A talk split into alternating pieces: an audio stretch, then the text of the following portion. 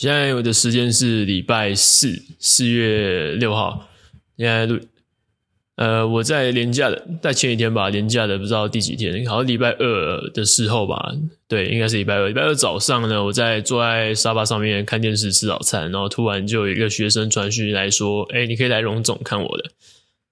对，然后我就想说，什么怎么回事？因为这个人本来就平常就很爱开玩笑嘛，所以我就想说他应该是在拉塞，所以我就跟他说：“你是怎样？”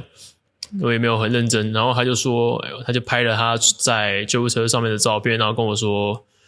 赶快来看他了。然后我就说，干，你到底是啥小？我就开始有点认真的，我想说，哎，你是怎样？然后他就说，哦，他心肌梗塞了。然后我就说，哦，干你娘傻小，你赶快报房号啊，去看你。然后他就说，哎呦，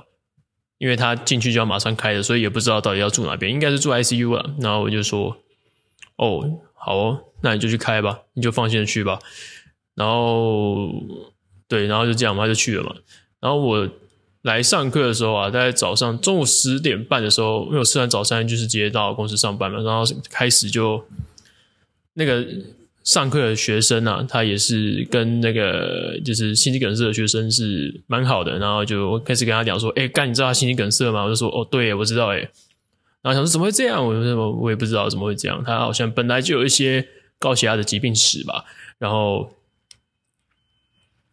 哼哼，反正就很好玩。反正我从知道这件事情的时候，我就相信他绝对是会好起来的，没有那么容易死啊。所以我就想，我没有太紧张。然后他反正他的那个朋友比较紧张，然后我就跟他说：“呃，不用担心了，反正就是等他好出来之后，反正一样还是可以聊天的。”然后我们在想讨论说，干他的保险金一定领不少，那那保那么多。然后今天早上啊，我们就到，就是我们正常早上都会安排团练嘛，可能几个人，三个人都会安排在我的公司，然后团练，然后。我们就是一开始见到面就开始讨论说，哎，这个人心肌梗塞，哎，好屌啊！然后我们在练的时候就一直疯狂的消费他，说，哎，你你今天胸闷哦，哎，你是不是心肌梗塞？然后呢，然后另外一个人就说，干，然后另外一个人他迟到啊，就比较晚来，然后我们也在消费他说，哎呀，他很晚来，他是心肌梗塞的。反正我们就一直在疯狂消费那个心肌梗塞的学生呢，然后开始干笑死啊！反正就是就是对我们好没水准哦，好好笑啊！然后我们就开始啊，因为他还在住院嘛，我们怕他无聊，我们就开始拍一些干片。就是，我就拿着手机，拿着我的 iPhone，然后对着其中一个人拍，然后跟他说：“哎，你要跟他说一些缅怀的话，比如说我们缅怀你，你曾经对着我们说什么什么，对我们做什么时候，跟我们怎么怎么样。”然后他们也很配合，他们很开心，他们就，哎，完全就是直接就是本色演出啊，他们就说。有其中一个就说：“哦哦，我感谢你这几年来的照顾。哦，那那你的你的超摘果真的好好吃哦。呃，没有你，我们都不知道有那什么时候还有超摘果可以吃。拜托你赶快好起来，心肌梗塞是一件很难遇到的事情哦。你好起来之后呢，我们再一起吃超摘果哦。谢谢。然后另外一个就另外一个我不知道讲什么诶，反正就是就是反正就是消费它嘛，就是还蛮蛮好玩的。”然后我们就待会就把这些影片全部传给他，然后我把他那个调成黑白的，然后传给他，然后再切背景音乐，再配个大悲咒或什么的，啊，反正就是逗他开心的，不然他在医院好无聊哦，整天待在加护病房，除了看护理师之外，也不知道干嘛。对，他真的超扯的，他开完刀之后撞了两个支架，然后跟我说我现在好了，然后我说好到什么程度诶，他就拍护理师的照片给我看，然后说你看我现在在看护理师，然后我就说干他们这个家伙一定没事。反正就是，我们就帮助他苦中作乐啦。不过我没有想到，没想到的心肌梗塞可以这么容易发生在自己的身边的人。虽然他是本来就有相关的疾病史，但是我还是觉得哇哦，原来这么轻易就可以发生了。在在身边的人这样，他可能差一点就走了。反正就是可能大家多关心身边的人啊，就是搞不好哪天他就去了。呃，该什么该讲的话要讲了，不该讲的话就不要讲了。然后啊，因为就是刚好就是遇到了嘛，所以我们就想说，哎，那等你出院的时候，他礼拜五出院，大概是明天出院吧。我就想要叫他来公司，然后我有刚好又买一支麦克风嘛，所以我们两个支麦克风，我们就请他来分享他就天堂一日游的感觉是这样。我们在请他来分享说，到底去一趟天国是什么样的体验？他说他不止去一次啊，去过两次，因为他之前就因为高血压，他血压飙到两百多还是三百多吧，然后就。吃超多类固醇才降下来，所以他现在才那个他会来，就是因为他变得超胖。他原本是很瘦的，因为他原本是军官嘛，然后所以他想必他体格一定是还不错。但是他原本打橄榄球，所以他的体能是很好的，然后体态是很棒。但是他好像不知道为什么发生什么事，然后血压飙得很高。为了降血压，就吃了很多很多药，把自己身体搞到坏掉，所以才出现这样子的情形。然后现在就装了两根支架，然后就可能是还好有经过那个黄金，有撑过那个黄金拯救黄金的救援期啊，所以就没事。但是我还是挺好奇说呢，心肌梗塞的感觉到底是怎么样的？他自己是说他在发病前两天是开始胸闷，然后闷到就是不会缓解，然后持续的持续的闷，持续的闷，所以就会。他就说又受不了，然后去求医嘛，就才发现，干原来是心肌梗塞，也是蛮屌的，就是就这样就心肌梗塞。好了好了，这个这个话题可以结束了。反正就是我们周围找他来分享，说去一趟天国是什么样的感觉。这学这个这个标题应该蛮有噱头的。好了，不要再消费他了，我们就 换下一个题目。我前几天买了那个嘛，买那个微软。买我买的那个微软，然后 NVIDIA 跟那个什么特斯拉，结果这个这个礼拜的那个美国科技股的走势都是有点让我有点蛋疼啊，就是他们就是非常都是走弱啊，所以就就是心情有点不美丽。但是其实我觉得还好了，因为比起那个虚拟货币，其实美股真的是波动不大，因为它还有那个涨跌限制的，那是加密货币根本就没有涨跌限制啊，还天给你全从一百万赔到零，你都是没有办法，所以就。我觉得还好，我可以，我可以忍受这些亏损。反正就是我趁现在加码，我看它什么时候涨回去。对，然后，哎，我觉得这是一个心态上的转变。就是我可能，如果我今天是在，我其实投资这种股票或基金已经不是一年两年的事情了。我之前在可能大学的时候就开始投资，但是我那时候傻傻的，我用那个银行的系统，richard，台新银行 richard，他不是说可以那个吗？那个投那个基金吗？我就用那个投。干的超白痴，那基金管理费就三趴，直那你年化报酬率都不知道有没有三趴，直接被吃掉三趴。然后那时候因为心态还不健全嘛，然后也不知道投资这种事情是本来就应该是要忍受亏损的。然后那时候就心急，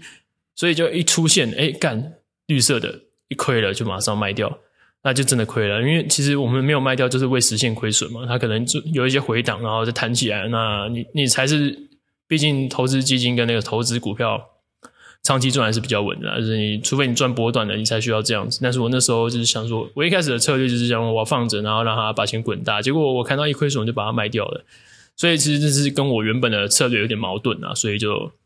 就是小时候不懂事，但是现在长大了，就是知道要该忍受亏损就忍受亏损。也可能是因为跟开店有关啊，因为开店之后，其实你因为公司很容易是亏损的状态啊，你只要自己有赚钱就好了。那公司赚钱跟人自己跟自己本身赚钱是两件不同的事情。我们大部分会希望就是让公司是亏钱的状态，然后这样子在税务上才会比较有优势，才不用缴那么多的税。这样讲是大家都开始在怀疑我是不是逃漏税？没有啦，没有，我们只是用合法的方式去节税啦，那就规避一些税务。就是原本说我们可以本来要缴那么多的税，但是我们因为有买东西要有报销，然后就拿一些去抵这些税，就可以不用缴那么多税。所以在财务上看起来是负的，但是自己会是赚钱。这是开公司的好处了，就是你可以去用那个，比如说平常的开销都可以拿来节税，节点税。嗯，但是我记得好像是小规模营业员不能这样子吧？就是你没有开发票也，没有办法这样子，他好像还是会并入年度个人综所税。然后自己如果你是开公司的话，才可以有办法这样进项，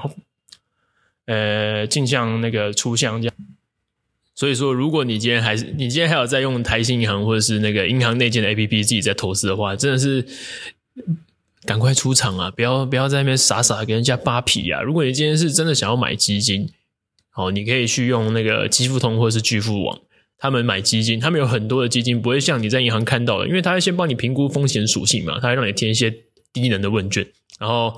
帮你就是给你看你适合的基金嘛，所以你就只能投那几档基金，而且那几档基金说实在的，你根本也他也不会给你看它的什么基本面，他也不会跟你讲说它净值现在是怎么波动，然后配息怎么配。反正你就会觉得你是什么都不知道，你就买了嘛。那你什么都不知道就买了，其实你大部分的时间你绝对是会亏钱的，因为你根本就不懂啊。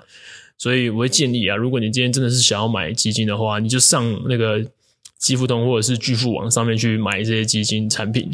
因为他们上面有很多很全面的资讯，那可以让你看到这个基金的基本面、注册在哪里，还有公开说明书，它可以让你知道说，诶，这个基金是投资什么东西，成分股含什么，什么比例占什么东西，它是平衡型的，还是还是债券型，还是股票型？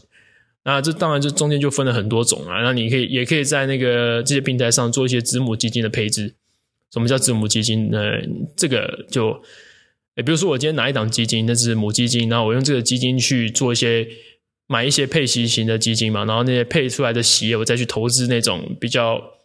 比较激进哈，然后波动比较大，然后比较容易赚的资本利得的那些基金。那重复的循环这样，那母基金通常会选择比较稳健的产品啊，比如说平衡型或者债券型，然后子基金就选择股票型，这样子去，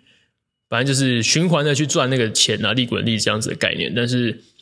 其实。这是操作上是有点麻烦，所以，所以我我会建议，如果你是新手的话，你就随便挑一支稳健的基金放着，总比放在银行好。因为现在通货膨胀超他妈严重，你你现在你看看现在蛋多少钱？你看现在十年前一颗蛋多少钱？看现在这个现在一颗蛋多少钱？你再看十年前的那个，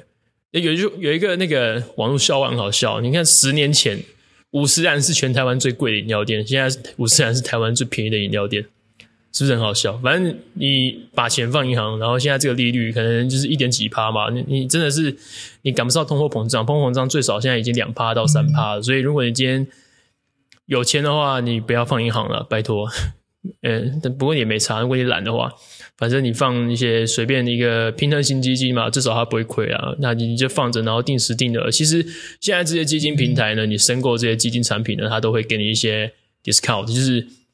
折价券基本上你就是零手续费，你知道吗？免三趴手续费是一件很屌的事情诶，因为你在银行就是你可能年化报酬率八趴的东西，然后他就直接帮你占掉三趴，然后你还有一点五费一点五趴的那个手续费，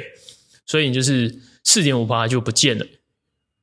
你是不是很屌？干，你直接被吃掉一半的利润诶。那如果你今天是用这些基金平台的话，你就只有一点五趴的那个基金管理费，因为你今天是投这种基金是主动型基金嘛，基金管理人会帮你把基金去。诶，帮你在该买的时候买，该卖的时候卖，反正就会帮你调配和操作，说这时候这个基金的成分跟那个投资的东西，还有策略，还有什么时候要进出场这些之类的东西，他们会帮你处理。对，而且你也不用缴其他的有没的没有的税。所以，如果你今天投这些东基金的话，真的是上这些网站，其实是一件蛮好的方式啊。但这也不是我自己就知道，这是我朋友跟我讲的，就是我学生啦，他们就是很常都会分享一些这些财经相关的事情的。我不知道为什么，反正我身边的人都会都很多会分享这些财经的事情。然后，嗯，今天这些东西啊，如果你去注册的话，我其实不会拿到钱的。但是我就是诚心的希望你说，诶，如果你今天刚好有一笔钱，你不知道干嘛。那你就放进去吧，因为长期来讲，它是会让你赚钱的嘛。所以，如果今天你以后突然想到干嘛了，你再领出来，你也不会有坏事啊。对你来说是有很大的好处的。不要小看这短短放个两三年、四五年，哦，可能你不会感觉到什么，但是至少你会是跟着跟着经济状态走的。不然，如果你今天是都都都放在银行的话，你是会被经济经济膨胀的时候，你是会被压下去的。你就是会越来越穷，越过越穷。好了，这这基金的东西就讲到这里。如果你还有想要听更多这种基金投资的东西的话，好，不要跟我讲，我真的不是专业的，我只是在分享我自己在平常在玩的一些东西。但我现在是全部都是我我把基金，因为我基金是真的有赚钱的，这次真的有赚钱，跟我大学那时候不一样。我大学那时候就是傻傻的嘛，观念还不清楚，也还不健全，心态也不健全，所以就是怎么玩怎么赔啦，因为。你有个东西说的很好，一句话说的很好，就是你靠运气赚的钱，全部都会被你的实力赔掉。那时候实力还不到，所以就是就是可能运气也不好，然后就是一直赔。那我现在呢，就是我我可以很笃定的，就是跟你说，哎，我是真的是有靠实力去在这个基金市场上有赚到钱的，因为这其实不难，真的不难，就是你要花时间去了解。反正赚到钱之后呢，我就觉得，哎，好，基金赚钱速度有点慢，所以我就把它拿出来，然后。分散一些些，或解掉一些部位，然后分散到加密货币市场跟股票、美股市场，所以你才会有前阵子说，诶，我把那些基金放到那个美国科技股嘛，因为现在是未来，我是很看好美国科技股啊，这种 AI 这种东西，就是你看嘛，现在是很多很多有的没有的东西跑出来，这 AI 的东西，因为我现在很红，就是网络上开始会有一些人在发在 IG 或者发在脸书或者是 YouTube、Telegram 这这呃呃推特特别多，就是他们会把一些人啊、人啊、正妹啊、丑女啊什么的都放到上面去 AI，然后重新改造，然后出来生成一张超漂亮的图。哦，然后就会可能会被有一些色想要色色的人利用嘛。对，只要你开始有一些所有的产业跟色情扯上边的时候，进步的速度会超快，所以未来应该是会很有发展性的。你看，像之前。那什么 VR 眼镜啊，什么那是色情产业多发达？反正如果你是老司机，你一听就懂了。反正这个不用我讲。然后这未来是超级看好这个产业，所以我就打算解掉一些部位放在美股上了。那美国科技股上，就是没想到这礼拜他妈的全部都给我啪噼里啪啦就是跌下来。但是没事，我心态还够还够健全，我就抱着嘛，我就给你抱着，我就被套了，我就心甘情愿被你套，然后我就。不止套，我还加码套我自己，然后把等到你有一天涨上去的时候，我就我就其实也不会发了，因为我其实也没有很多钱，所以就是就是投好玩的，然后就是哎当个气氛仔，跟着市跟着经济市场经济还有那个新兴科技一起发展这样子。对，蛮好玩的啦，因为其实你多关注这些新的东西的话，你的脑袋也会有比较多活水啊，然后进步也会比较快，不会停滞啊，不然就是你脑袋会顿顿的，你知道吗？尤其是我他妈之前去跟那个什么中台科技大学那什么推广处啊，什么什么什么什么什么处的那么聊那个，因为他们要那个啊推广他们的那个团课业务嘛，团体课业务，然后我们就去聊天嘛，就去谈怎么合作啊，那是干他们的脑子真的是转超级慢的，你知道吗？真的是。我不知道他们是怎样被圈养惯的，还是什么。他们的脑袋是，你今天你已经想到一，他还在负一，不是不是这样子比喻有点奇怪。就是你今天在跟他讨论一个东西的时候，他在他在这面墙卡着，但是你已经过了好几道墙了，你已经到了那个迷宫了，快要到终点了，他还在跟你开始就说：“哎，这边要转弯吗？”你就觉得干那种八区人，你到底是怎么在这个社会上活下来的？所以就是觉得，哎，他们年纪也不小了，真的是他们不知道怎么变通。那我觉得这可能真的是被圈养惯的了。不过世界上还是很需要这种人的，就是大部分人都是这种人的时候，才有你自己才是有办法去那个鹤立鸡群嘛。所以就反正嗯，好了，反正我讨厌跟这种人讲话，所以我后面就很不耐烦了。后面就就。我就很直接，就是我跟他讲说，所以你现在是要讲讲讲讲讲，叭叭叭叭叭叭叭，然后我就没有很客气了。我一开始是很客气，然后我还去买饮料请他们，但是我后来想说，他们不值得这样子对待，他们没有那他们的智力跟他们的反应能力没有到达我需要去这样子去跟他们呃，要叫什么高公关吗？还是什么？我不知道台语怎么讲，反正就是普通话之类的啦。所以就，我后来也没有跟他们联络啊，因为我觉得刚才跟他们讲话，我智商会变低，所以就是。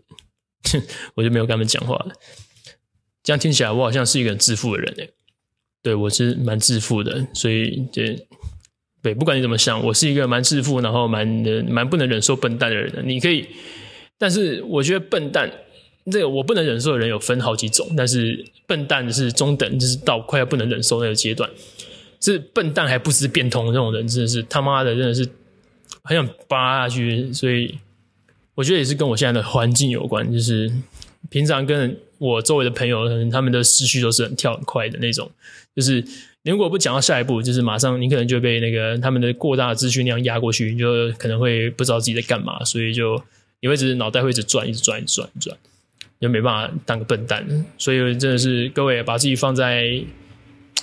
凌厉一点的环境吗？不会啦，就是好像也是个人选择啦，那好像没有什么一定，反正你把自己放在什么环境，你旁边的人三个除以平均值，你基本上就是你旁边最常亲近的三个人然后的平均值的样子啊。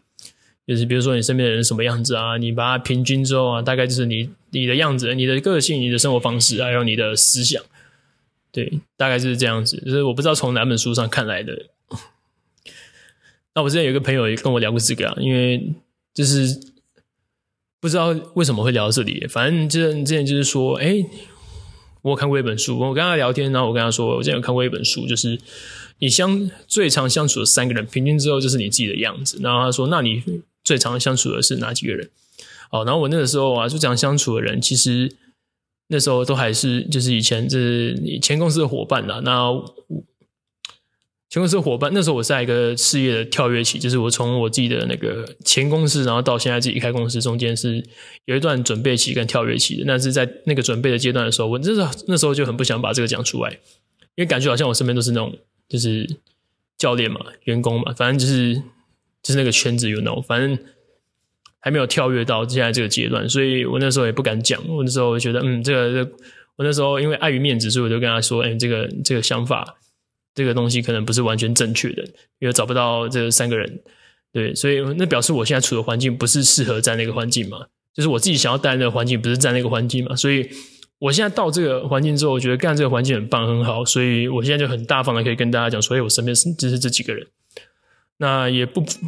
也怎样，不瞒您说啊，我身边的人其实都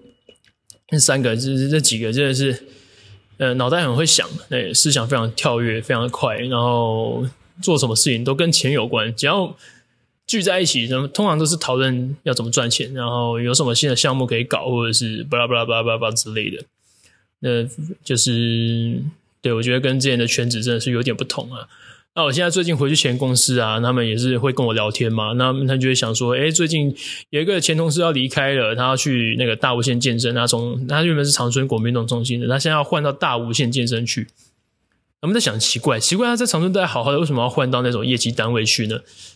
其实长春也是教练部，也是业绩单位，只是他们的业绩没有什么压力啊，就是很轻松。然后你基本上每个月稳稳赚个六七万是没有什么问题的。但是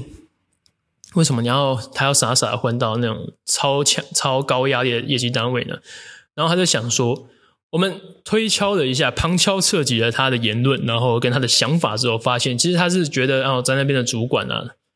管太多，就是业绩压力给的很重，然后只要一天没有业绩就会盯他。但是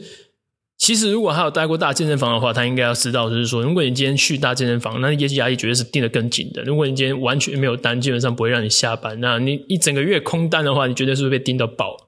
你就会被盯在墙上干的。所以我们就在旁边笑说：“好了，就是让他出去一边垫一垫，他就会回来。”反正就是就是对，就是小朋友嘛，刚出社会啊，没有做过，没有做过。真正高压的环境，没有待过真正高压的环境，就不知道自己在干嘛。然后就是开始，我、哦、干知识，就是可能有点自视甚高吧。我觉得也跟是跟我以前蛮像的。那我现在也是有点自视甚高了，但是我其实，在遇到长辈的时候，也是蛮谦虚的啦。就是我会觉得，嗯，对所有人都要有礼貌。自视甚高跟那个礼貌是两回事。他就是，就是你可以很自视甚高，但是你也要是有礼貌的。这样子，就是你够自大，够有自信啊。不是够自大，你够有自信，然后你够有礼貌的话，其实人家到哪里都是很喜欢你这个人的。他们会因为你这样的人格特质而被吸引，尤其是女生啊。我觉得大部分女生都喜欢有点自大的男生。然后，对，就是因为有点自大嘛，有点自信嘛。那女生就喜欢这样的。其实虽然他们就是嘴巴上说可能不喜欢，但是他们心理上心里都会很想要贴上这样的男生。大部分都是这个样子。据我的观察了，从以前到现在都是这个样子。我没有去特别追过女生，但是就是身边会有很多女生。我好像听起来好像在臭屁，但是相信我真的是这个样子。因为我其实以前在高中国中的时候，也不是那种很受欢迎的男生呢。因为那时候我蛮自卑的，就是该怎么说？那时候好像，哎，我那时候，对，我那那时候因为不知道干嘛，我就是一个学生嘛，然后我也不知道未来到底要做做什么事情，然后好像要说专长嘛，也没有特别有专长，但是就是。对，反正就是挺自卑的。嗯，反正这青春期嘛，你就知道啊，每个人都有一段低能的青春期啊。为少年维持着烦恼，少年维特的烦恼，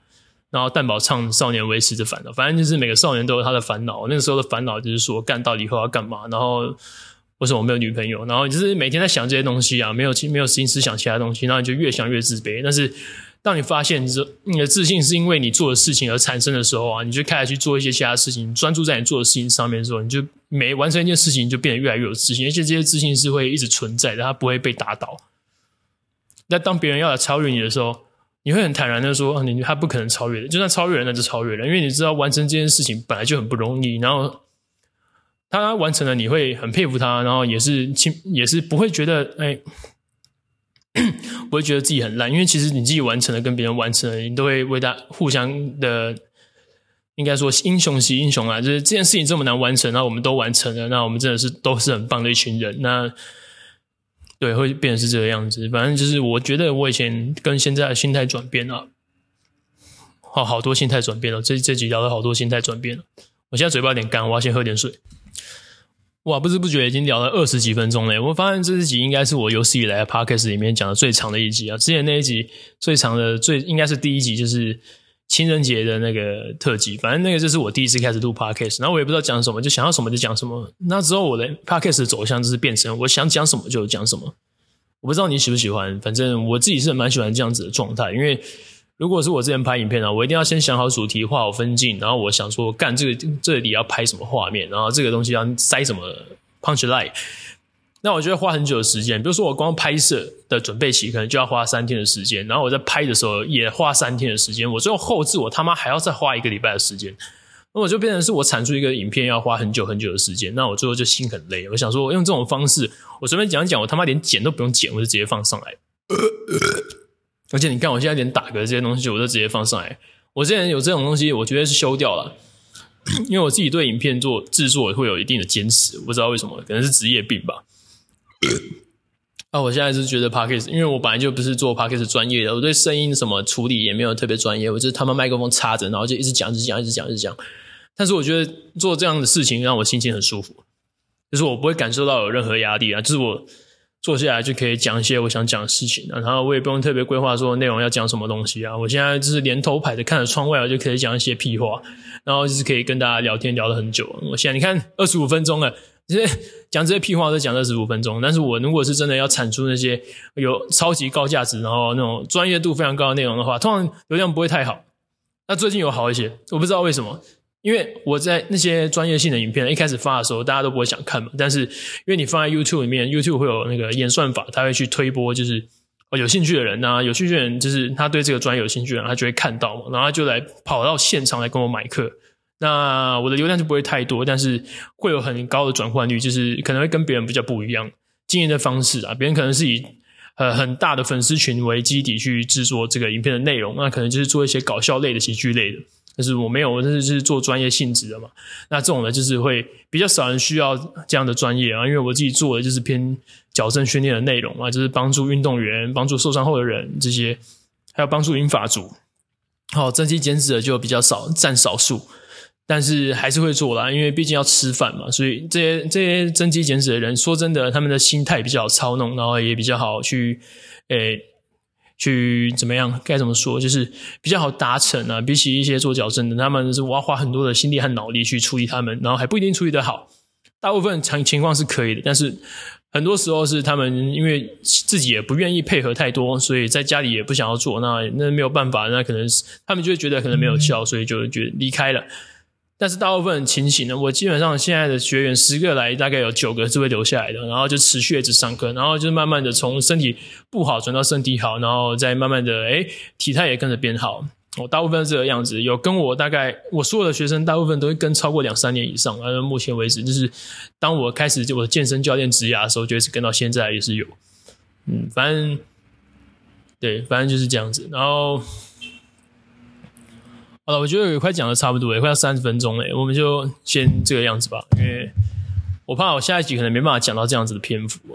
不过我觉得我是真的是他妈有在进步诶，我讲的东西越来越长，越来越多，内容也越来越多元。我不知道这算不算是一件好事诶，因为如果是在经营自媒体的话，好，我们大部分人都会希望说，诶，你都是同时就是经营一个主题就好，然后那个主题就是。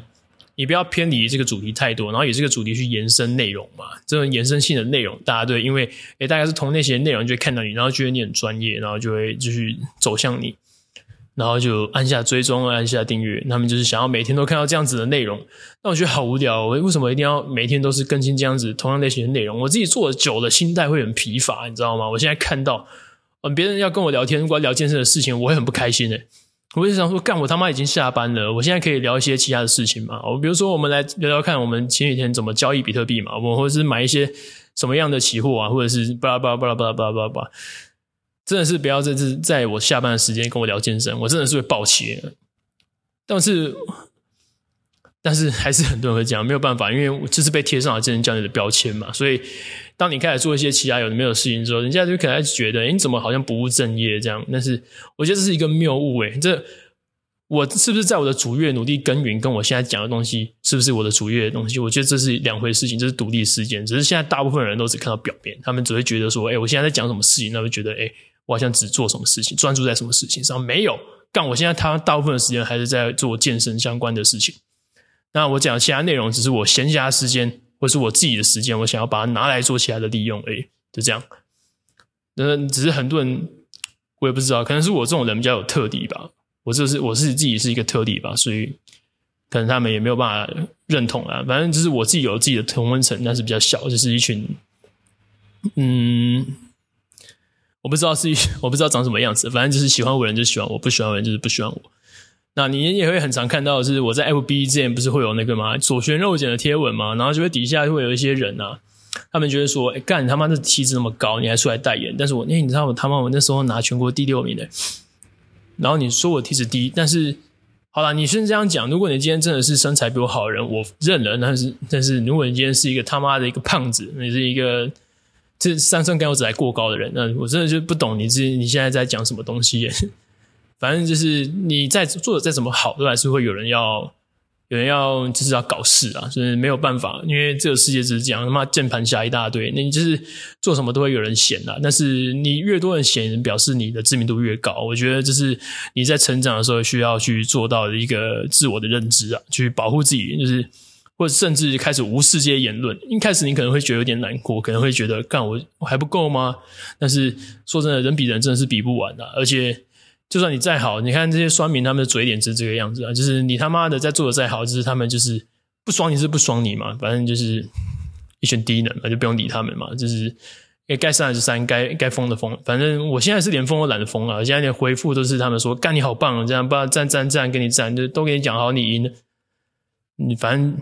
我现在已经开始放弃去跟他们争执了，因为他们的脑袋是不正常的，所以我不就我回应了我刚刚前面讲的主题啊，我没有办法跟脑袋不正常的智障讲话。不是变通，然后又智障。好了，我们我们今天讲了好多脏话，今天就到这边就结束了吧？我在五分钟前就说我要结束了。好了，拜拜拜拜拜拜。